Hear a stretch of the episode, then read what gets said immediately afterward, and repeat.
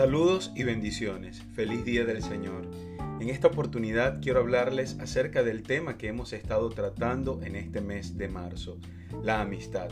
He titulado una serie entre amigos porque considero que este tema es muy pertinente en todos los tiempos que ha existido el mundo. La amistad es un valor invaluable. Estoy muy agradecido con Dios por la oportunidad que me da de poder contar con todos esos devocionales escritos por mis amigos. Y estoy seguro que tú, oyente, que me escuchas, también tienes muchas cosas para decir y seguro que también eres parte de mis amigos. Sin embargo, escogí algunos no por ser mis mejores amigos, sino porque son esas personas las que Dios puso en mi corazón y que algunos tienen la capacitación teológica y también son amigos del ministerio. Pero amigos son múltiples. Tengo amigos ingenieros, amigos abogados, tengo amigos de profesiones también sin ningún grado de instrucción superior, pero al final son excelentes personas. Y doy gracias a Dios por esa pluralidad. Hoy quiero compartir con ustedes tres versículos que han impactado mi corazón y que me permiten seguir meditando en este tema que para mí ahora en Cristo se ha vuelto tan especial, porque anteriormente, como les compartí en el primer sermón del mes de marzo, tuve varios inconvenientes con relación a este tema experimenté traiciones, experimenté fracasos, pero me di cuenta por medio de la escritura que la amistad es un valor que comienza en uno. Y entendí que dentro de mí había muchos prejuicios, que tal vez era yo el del problema muchas veces. Por eso hoy comparto mi testimonio y no solamente eso, sino que ahora hablo de este tema para que otros que tal vez experimentaron lo mismo que yo puedan cambiar de opinión y que ahora se den la oportunidad de ser amigos. En primer lugar, quiero compartir contigo el versículo de Job 16:20 que dice, disputadores son mis amigos, mas ante Dios derramaré mis lágrimas. Al leer este versículo, meditaba en la vida de Job, todo lo que le tuvo que pasar al pobre hombre. Pero esa historia está en la Biblia con propósito. Si vemos a un Dios que obra de manera soberana, aun cuando permite el mal, las aflicciones y el dolor en nuestras vidas. En este contexto, por supuesto, Job tenía amigos. Job era un hombre que tenía mucho dinero y luego entonces en medio de la prueba y en medio de lo que Dios le permite a Satanás hacer en su vida, se queda prácticamente sin nada y con una llaga en todo su cuerpo. Ponerse en su lugar debe ser bastante difícil. Luego vemos cómo sus amigos se acercan a él para cuestionarle. Obviamente pensaban que había hecho algún pecado para merecer tal castigo. Es decir, el concepto de la soberanía de Dios en el corazón de los amigos tal vez no existía o se dejaron llevar por las apariencias y juzgaron de una manera inadecuada. Pero vamos a estar claros, tú y yo tal vez, si vemos una situación eh, parecida, eh, tal vez nos veríamos tentados a cuestionarnos y, y, a pensar qué hizo ese amigo que está pasando por tantas dificultades para, para merecer eso pero es una buena oportunidad para que podamos ver que no todo lo que nos pasa es producto de nuestros pecados. También hay cosas que Dios permite para probar nuestra fe. Entonces acá dice que estos amigos eran disputadores. ¿Cuántos de nosotros hemos tenido amigos disputadores que han disputado con nosotros? Eh, que bueno, ellos creen que siempre tienen la razón. Y con los amigos también eh, se da que siempre peleamos. Pero aún en medio de todo eso, no es un motivo para dejar de amar a nuestros amigos, sino que la amistad tiene ese principio, la tolerancia, el soportarse. Pero en medio de todo esto, veo que por encima de la amistad está Dios, esa amistad eterna, como lo prediqué en el primer sermón de marzo, una amistad eterna. Ese Dios que cumple con todos los atributos y características del mejor amigo. Él antes de cuestionarnos, Él antes de castigarnos antes de hacer cualquier cosa. Él lo sabe todo y su juicio es recto. Por eso Job dice, más ante Dios derramaré mis lágrimas. No hay nada más especial que tener amigos, pero ante tantas dificultades siempre es bueno que vengamos a Dios a buscar su presencia, a derramar nuestras lágrimas delante de Él, porque Él es el único que puede consolarnos. En el acto de adoración nosotros somos beneficiados, porque cuando nos acercamos a Dios en un acto de fe con humildad, somos retribuidos y recobramos nuevas fuerzas para seguir adelante con una fe firme. En segundo lugar, Proverbios 18:24 que dice, el hombre que tiene amigos ha de mostrarse amigo, y amigo hay más unido que un hermano. Los hermanos son especiales, de sangre, de familia. Con ellos crecemos, con ellos nos criamos, con ellos compartimos tantas cosas, pero a veces no le tenemos tanta confianza. Tal vez porque conocen más nuestras debilidades, porque nos conocen más a fondo o porque simplemente al pasar tanto tiempo juntos, entonces eh, se hace monótono. Sea cual sea la razón, lo único que yo sí sé es que a veces eh, nuestros mejores amigos, en, en casos muy, muy pocos, son los hermanos, pero por lo general los mejores amigos son externos a nuestra familia. Y es que fíjense lo que dice el, el texto, ¿no?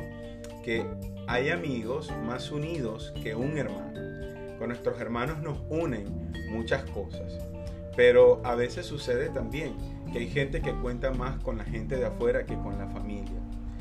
Tal vez será por la dureza del corazón, por el pecado, pero es cierto, a veces contamos más con las personas de afuera y yo creo que todos hemos tenido amigos que son más que un, que un hermano o que son como esos hermanos de sangre que algunos no han tenido o que tienen, pero que han sentido mayor unidad, empatía con personas que han conocido en otros lugares, en la escuela, en el trabajo, en la universidad, en otro ámbito, puede ser también en el religioso y así.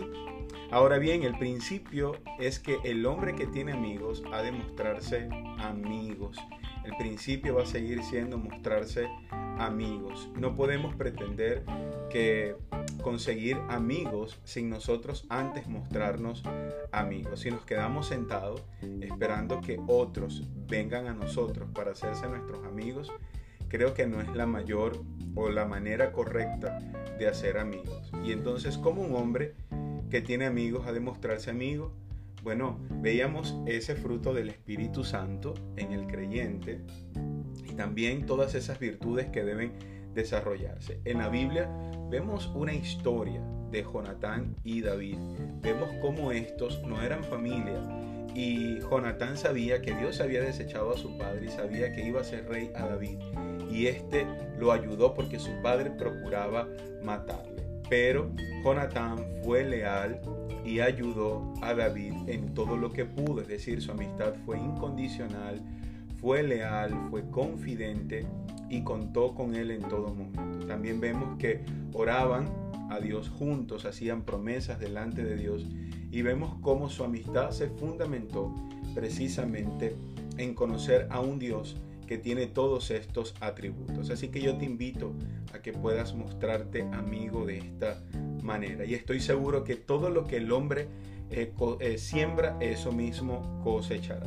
Y finalmente, el versículo en Juan que dice, vosotros sois mis amigos si hacéis lo que yo os mando. Creo que este es un versículo que nos permite ver a Jesucristo, es decir, a Dios encarnado, a Dios hecho hombre, hablando también acerca de la amistad en el contexto de la vid verdadera en el capítulo 15, versículo 14. Vosotros sois mis amigos si hacéis lo que yo os mando. Creo que hablando un poco acerca de esa amistad con Dios, se requiere de obediencia, se requiere de negación, de sacrificio, de adoración. Pero Dios también en Cristo se muestra como un amigo, es decir, como alguien cercano, con alguien que quiere tener intimidad con nosotros. Y esta es una buena oportunidad para hablar de esos amigos que te influencian de una manera especial, ¿no?